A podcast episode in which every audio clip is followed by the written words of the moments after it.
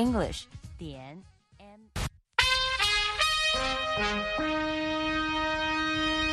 美国之音现在继续播送中文节目。美国之音时事经纬。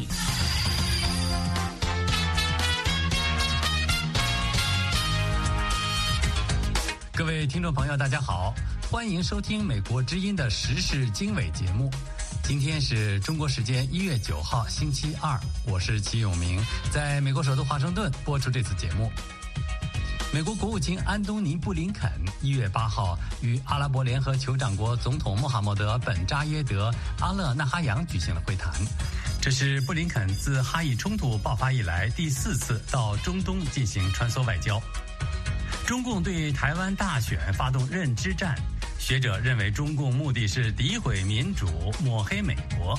它的终极目标是诋毁民主，诋毁民主的盟友啊，比如说美国啊、日本啊，这个才是中国终极目标。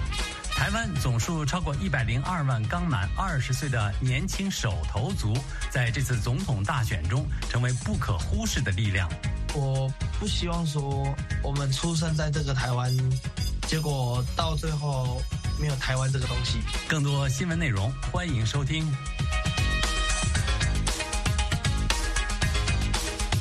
美国之音时事经纬节目开始，请陆阳分享一组热点新闻。好的，永明。数百名基辅市民当地时间星期一一月八号清晨进入地铁站，躲避俄军发动的新一轮空袭。俄军连日来持续对乌克兰境内多处地点发动无人机和导弹袭击，造成至少三人死亡，多人受伤。此前一天，日本外交大臣上川洋子七号在基辅与乌克兰外长库列巴举行会晤。会晤之前，上川洋子走访了布查。他说：“那里遭受的破坏令人震惊。我亲眼看到俄罗斯侵略留下的痕迹，亲耳听到那里的人讲述他们的遭遇。”上川洋子承诺，日本将继续支持乌克兰反击俄罗斯的侵略。由于空袭警报，上川洋子与库列巴的共同记者会不得不在避险设施举行。以色列星期一一月八号表示，以军对加沙中部和南部的哈马斯武装分子发动了新的攻击行动，同时也对黎巴嫩南部的真主党分子实施了空袭。以军是在以色列官员准备迎接即将到访的美国国务卿布林肯之时发动这些攻击行动的。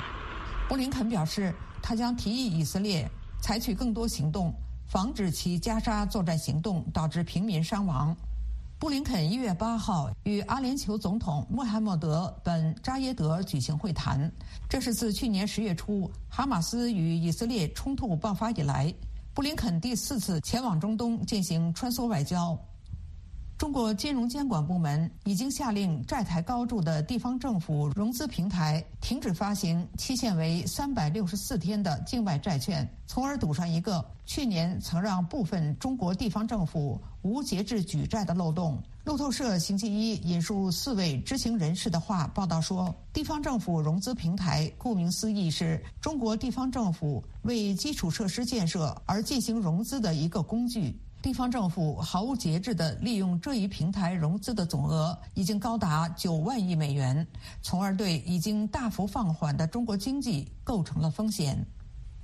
孟加拉总理希哈纳在七号的投票中再度获得连任，将担任第五个任期的总理。他八号反驳反对派批评这次选举非法。那些想要批评的人，他们可以批评，这是他们的自由。我做的事是正确的。这次选举是自由和公平的。哈希娜的政党在选举中赢得了议会四分之三的席位，但投票遭到主要反对党 BNP 的抵制，投票率只有百分之四十一点八。据中国国家安全部微信公众号星期一一月八号发布的信息。中国称其国家安全机关破获一起英国对外情报机构军情六处利用第三国人员从事对华间谍活动的案件。这起案件凸显了两国之间因为彼此指控对方进行间谍活动而持续爆发的激烈交锋。这种指控威胁到双方各自的国家安全。中国国家安全部周一在微信公众号上表示，一名黄姓境外某咨询机构负责人自2015年起被军情六处吸收，与之建立了情报合作关系。从那之后，信息称，军情六处指使黄某多次入境中国，指导其以公开身份为掩护，为英方刺探、搜集涉华情报，物色人员供军情六处策反。好，以上是今天的热点新闻。阅读更多新闻和深度报道，请登录美国之音中文网 www 点 voa chinese 点 com。接下来我们要分享的是分析报道：中共对台湾大选发动认知战，企图翻转选情，诋毁民主，抹黑美国。详细内容欢迎收听。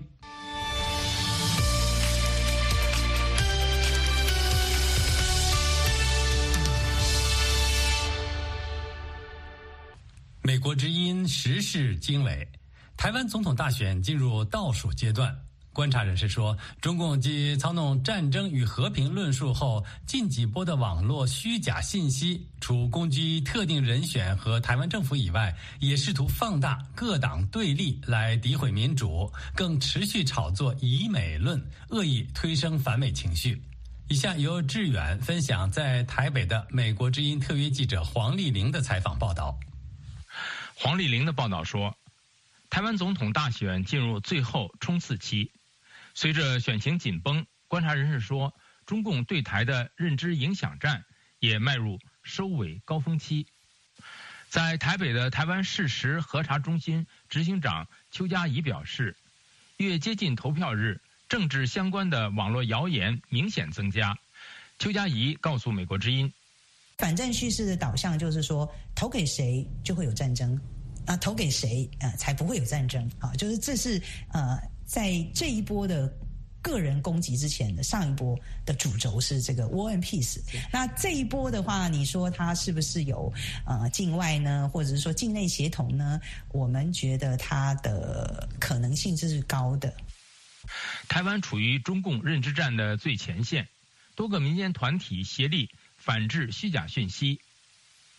在台北的台湾人工智慧实验室创办人杜义锦在接受美国之音采访时表示：“每个礼拜都有疫情，其实台湾有非常之完整管理的操作，它其实跟中国官媒的议题的走向是非常的这个一致的。”除了攻击特定目标，杜义锦说：“认知战最大的破坏力，其实在于对民主制度的伤害。”杜义锦说：“所谓的民主是透过公共论坛，大家讨论完之后可以得到一个决议，它就是让你没有任何一个决议，所以这个就是极化，所以极化的结果对民主国家就会是一种伤害，因为它会不断的互相攻击，其实就弱化一个国家的民主。”台北大学犯罪学研究所副教授沈博阳以钻研中共对台的认知战多年，他在接受美国之音专访时表示。中共认知战的最终目标是民主，沈博阳说：“很多人会以为说，呃，他就在诋毁民进党或者诋毁现在的政府，其实不是，他的终极目标是诋毁民主这个制度，让大家觉得民主这个制度不 work。这时候你去跟中国的制度做比较的时候，你就不会觉得说中国的制度真的有那么的差劲。他的终极目标是诋毁民主，诋毁民主的盟友啊，比如说美国啊、日本啊，这个才是中国终极目标。另外，他说，中共自二零二二年来。”对台操弄的以美论也持续在这次大选中发酵，虽然声量排在对台湾政府和民主的攻击主轴之下，沈博阳说。以美论对他来说还是非常的重要。他想要在台湾去炒作，就是说你选了谁，就一定会面对战。言下之意很重要的一点是，美国其实是在挑起战争的国家，所以他有一个阴谋论，就是美国准备在台湾挑起战争。那你一旦跟美国站很近的人，就是准备挑起战争的人。他是一整个连起来的论述。面对认知战指控，北京当局一向严正否认，并反控外界制造抗中假消息。以上这篇报道分析了中共对台湾大选发动的认知战是如何企图翻转选情、诋毁民主、抹黑美国的。接下来美国之音为您带来的是美中关系的一份分析报道欢迎收听。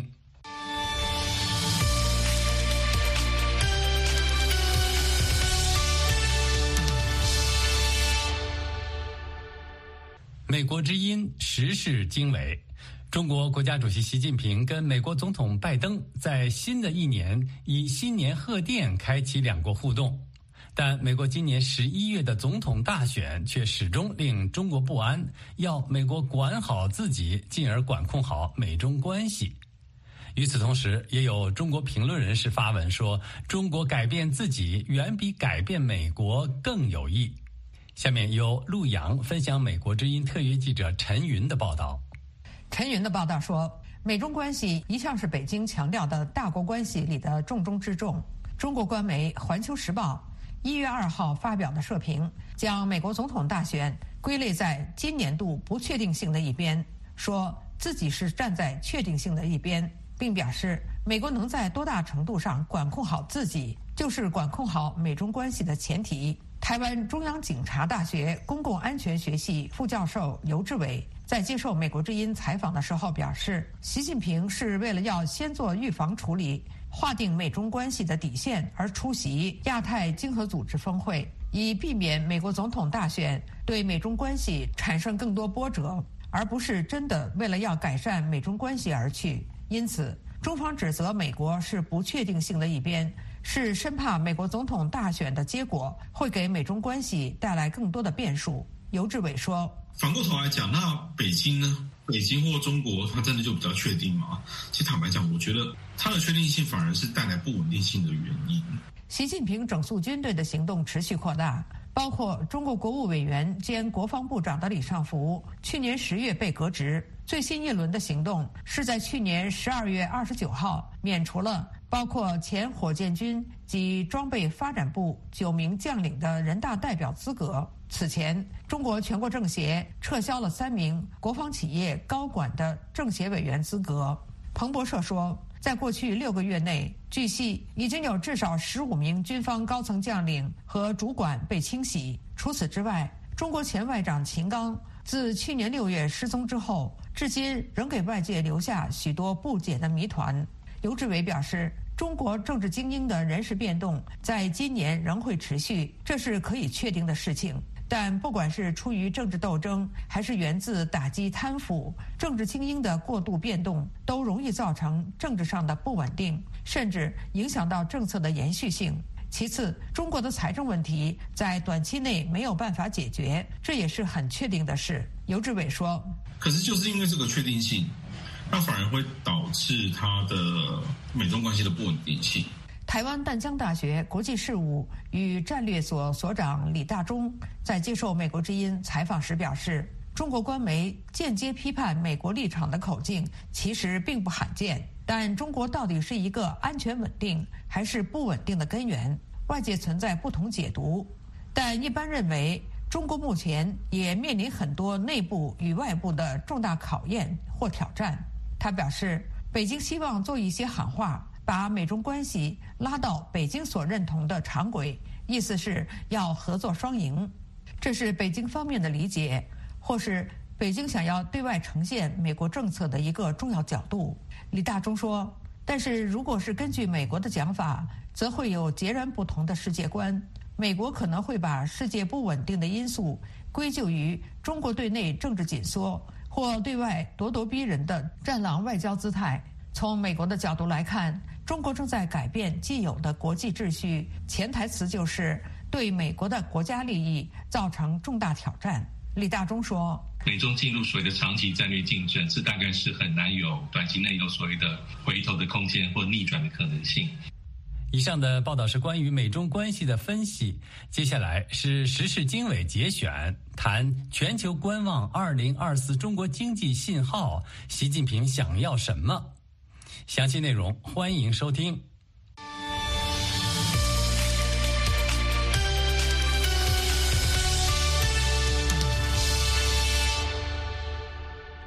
美国之音时事经纬，全球观望二零二四中国经济信号，而习近平政府发出了矛盾的信号，让投资者对中国对外商业关系感到困惑。那么，中国今年的经济信号是什么？习近平到底有怎样的经济目标呢？对此，美国信息与战略研究所经济学者李恒清先生认为：呃，应该说是是会继续啊。我的观察是这样的，因为呢，这个习近平不是由来已久，从刚开始呢，他就希望说走到目前的这个状态。目前状态是什么呢？就是国进民退。呃，然后加强党领导，党要领导一切，然后呢，加强这个集权专制。呃，外界呢都说在开倒车。他在刚开始二零一二年上台的时候啊，他曾经提出过很多的希望能够用市场这个决定因素呢来分配资源。然后通过市场经济的运作呢，来把经济呢这个从下行状态呢重新调整回来。所以当时提出来了三去一补：去库存、去去杠杆儿，这个去库存，然后是呃呃去产能，哎，然后呢是补齐短板。当时呢是用这个方法呢走了一年不到，然后就开始进行调整，因为他发现呢走不下去了。而且呢，他发现了呢，这个走市场经济的这条路啊，实际上呢，会引起中国政治上的一些变化。那政治上的变化，其中就一个很重要的，就是要求民主和法治。那这个呢，是他万万不能接受的。所以他最后选择了是开倒车，要党领导一切的这条路。所以这条路呢，他现在走的过程当中也不断的手数两端，呃，然后呢，中间呢做了很多次的调整。应该说呢，他现在的核心目标现在已经既定了，那就是要回到计划经济。哎，然后核心的目的呢是就是为了保政权，尤其是保证他自己的终身执政。所以呢，我想要这样的话呢，那这个动荡呢肯定是不会停止的。加州发展服务部研究首席、加州大学戴维斯分校经济系客座教授廖启宏发表了他的看法。啊，我们看到中国经济的三头马车就是房地产、国际贸易跟内需，这三匹马都一批一批被习近平弄跛脚了。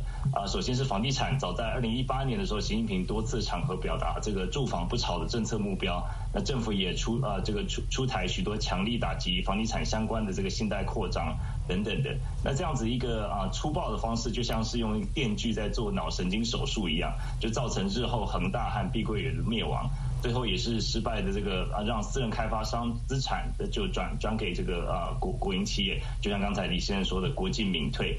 那第二个就是国际贸易，我们看到除了打房之外，习近平也多次提出这个经经济所谓的经济双循环理论，强调说减少对国际贸易的依赖。这个其实是一个很荒谬的一个一个理论啊，因为中国的国际贸易其实是许多中小企业赖以为生的生命线，一旦切断了，这个内循环也循环不了。那至于内需呢？我们看到习近平对中国的私人企业的粗暴管控和打压是时有所闻的。很多这种功高震主的这个企业领袖，像是马云啊、啊肖建华，或是复兴集团的董事长啊，这个呃郭广昌这些人都都或长或短被消失，或是被消音。中央就这个打贪的理由，试图将这个权力重新巩固在国家手中。所以说，首先是呃补教业者，然后大型科技这些公司都是被修理的对象。所以我认为，其实这些都是啊这个这个。拿石头砸自己脚的一个后果。各位听众朋友，以上是美国之音时事大家谈节目嘉宾，美国信息与战略研究所经济学者李恒清，加州发展服务部研究首席，加州大学戴维斯分校经济系客座教授廖启宏的访谈节选。嘉宾的观点不代表美国之音。时事大家谈邀请知名观察人士就最新时政议题进行分析，发表见解。敬请关注美国之音时事大家谈 www 点 voa chinese 点 com。接下来我们关注的话题是台湾大选在即，百万年轻手头族最关心什么？详细内容欢迎收听。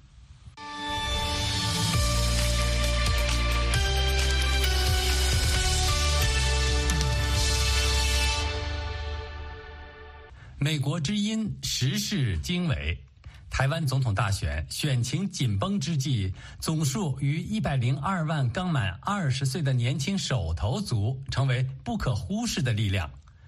下面由志远分享美国之音特约记者林乃娟的采访报道。林乃娟的报道说，刚结束期末考试的黄世新是台北大学经济系的大二生。黄世新家在台中，但工作机会都在台北。他忧心的是未来毕业后势必成为北漂族，甚至存不到钱的月光族。黄世新告诉美国之音，不到三万最低工资，在未来我的生活品质一定会就是没有办法达到很好。调高最低工资就是每年选举都一定会拿出来讲的。那工资好像也没有因此有上涨。在采访过程中，另一个青年世代关注的议题是台海局势。同样是二十三岁，家住台中的连锁超商店员蒋明贤，早在十四岁那年就踏入社会，自力更生至今。对此，蒋明贤强调，自己国家的事情还是要靠大家共同维护。他对美国之音说：“如果真的要战争的话，我们台湾也不能输啊，能占多少算多少了。希望总统可以把我们这个台湾保护好就好。我不希望说我们出生在这个台湾，结果到最后没有台湾这个东西。”在台北，现年二十三岁的周子怀。也将迎来第一次总统投票。刚服完兵役的周子怀说：“身为一名后备军人，自己其实不敢想象真的上前线打仗是什么情形。大国呢，呃，以自己为流氓的身份来向平民收取保护费啊之类的，就是他呃，我们必必必须要承受这个压力。”因为比武力比不过，比经济比不过，比人民比不过嘛？就是理想状态一定是维维持现状嘛。台北大学法律所双二学生蓝静仁表示，模糊才是两岸最佳解方。蓝静仁说：“柯文哲他说服我的是他做事的态度吧，他整个人散发出来的做他的一直以来贯彻理念就是好好做事啊，就是不管任何。”其他的诱因，他因为我个人感觉已经受够了蓝绿恶斗，所以我想要给新的人机会，然后让他执政上来看看整个状况是怎么样。在桃园的医护管理专科学校学生张资浩则认为，问题不在于政党大小，而是候选人与民众关注的议题是否有落差。他告诉美国之音，蓝跟绿他们这一次所提出的东西，跟以往历年八到十年来，我觉得。从主观来看是没有什么太大的变化，就是每一年都差不多都那个样子。可是今天柯文哲很有自己的想法，就是他们他站的角度是比较偏向于我们民众看到的角度。除了经济与安全问题之外，手头族的选择也基于自己接触到的生活领域。台湾媒体中时新闻网十一月二十五号发布作者杨芳如时评。认为手头族与大他们十岁的台湾天然独世代之所以出现不同的政治倾向，其中一个原因是透过 TikTok 与小红书等视频社交软件，大量接触中国流行文化。成功大学教授王洪仁分析，仔细审视手头族的政治意向，会发现他们已跳脱传统政治学理论，政治人物想要抓住三 C 原住民的心。必须想好新的沟通方式。王洪仁告诉美国之音：“未来的这些呃政治人物，你如果要用这种传统的这种宣传方式啊，用传统的话语啊，啊谈政见啊，要加一些呃新鲜的这些东西进去。呃，如果你用老旧的方式，可能没有办法再管用了。”永明，以上志远分享的报道是：台湾大选在即，百万年轻手头族最关心什么？接下来为您播出的是专栏节目《美国热搜榜》的节选，欢迎收听。马骏是个中国的回族穆斯林，也是名成功的企业家。或者说，二零零二年我就起来了，最好的时候大概雇了五百人左右吧，一年营业额大概三个多亿。零九年的七月，乌鲁木齐爆发了七五事件，数天后，居住在千里之外兰州的马具被逮捕。理由是涉嫌资助新疆的恐怖主义分子，把我绑架了半个月，关在一个深山的仓库里，折磨了我十五天。他们要让我承认我支持恐怖分子，跟这个塔利班有关系，跟基地有来往，要制造一起中国穆斯林恐怖事件的头目案，实际上根本没有的事情。十多天后，马旭被释放，他开始了再次的漂泊。从我出生开始，我就像一片飘到大海里边的叶子一样，从来没有按照我自己想要活的日子去活过一天哪怕。我到今天都是如此。他漂泊到了新疆，漂泊到了中东，漂泊到了北非，漂泊到了北美。他的个性和他的族群身份，让他注定漂泊。欢迎收听《岳阳电话》第二季《少数派》，我是吴阳。美国之音时事经纬，美国热搜，接下来带您观察现实中国社会的一种现象：中国人口可能会面临滑坡的前景。政府从过去严格的计划生育政策到目前鼓励育龄女性生育的做法，形成了鲜明的对比。但为什么多数中国女性仍不愿生育呢？主持人齐笑天为您介绍。中国的妇女对政府要求他们多生孩子的回应是不。看来，二零二四年习总斗争的敌人之一是中国的女人们。《华尔街日报》报道的题目是：中国政府催生催育，许多女性表示拒绝。报道说，许多年轻女性对政府催生感到厌烦，也对养育子女需要做出的牺牲持谨慎态度。相对于中国政府的要求以及家人的期望，他们更关注自身。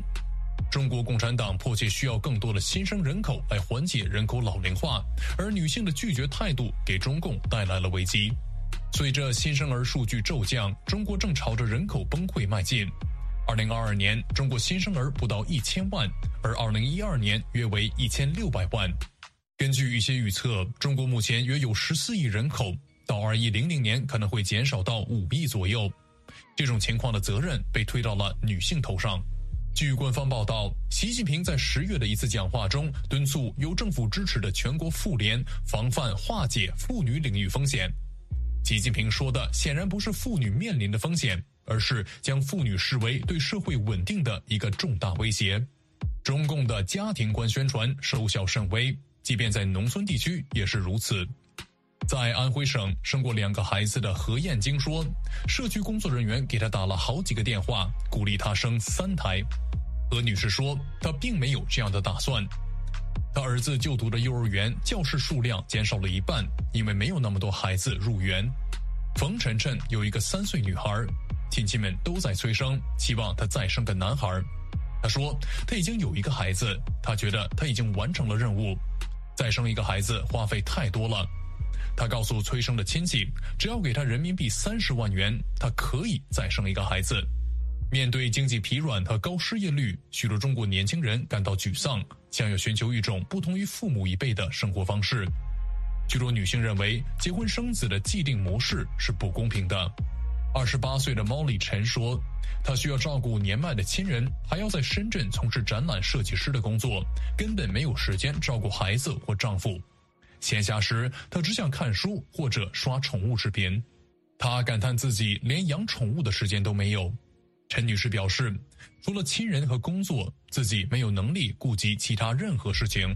中国人口问题的很大一部分原因在于独生子女政策。与过去相比，中国的年轻人越来越少，其中育龄妇女每年减少数百万。这些女性越来越不愿意结婚生子，从而加快了人口减少的速度。在中国，二零二二年有六百八十万对夫妇登记结婚。相比之下，二零一三年为一千三百万对，二零二二年中国的总和生育率将接近每名妇女生育一个婴儿，即一点零九；二零二零年的总和生育率为一点三，远低于保持人口数量稳定所需的二点一。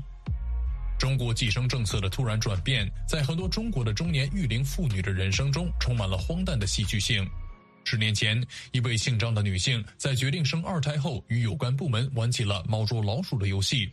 她说，怀孕期间她辞去了工作，远离公众视线，担心官员会向她施压，要求她堕胎。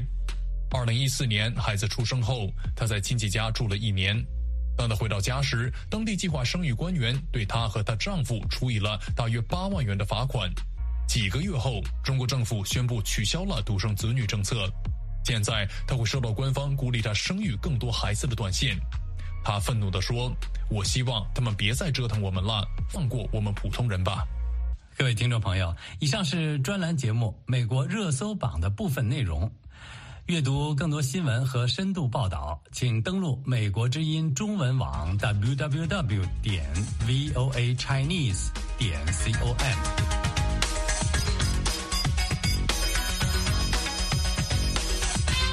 各位听众朋友，今天的时事经纬节目到这里就跟您说再会了。今天的编辑是陆阳，导播志远，我是齐永明，感谢各位收听，我们下次节目再会。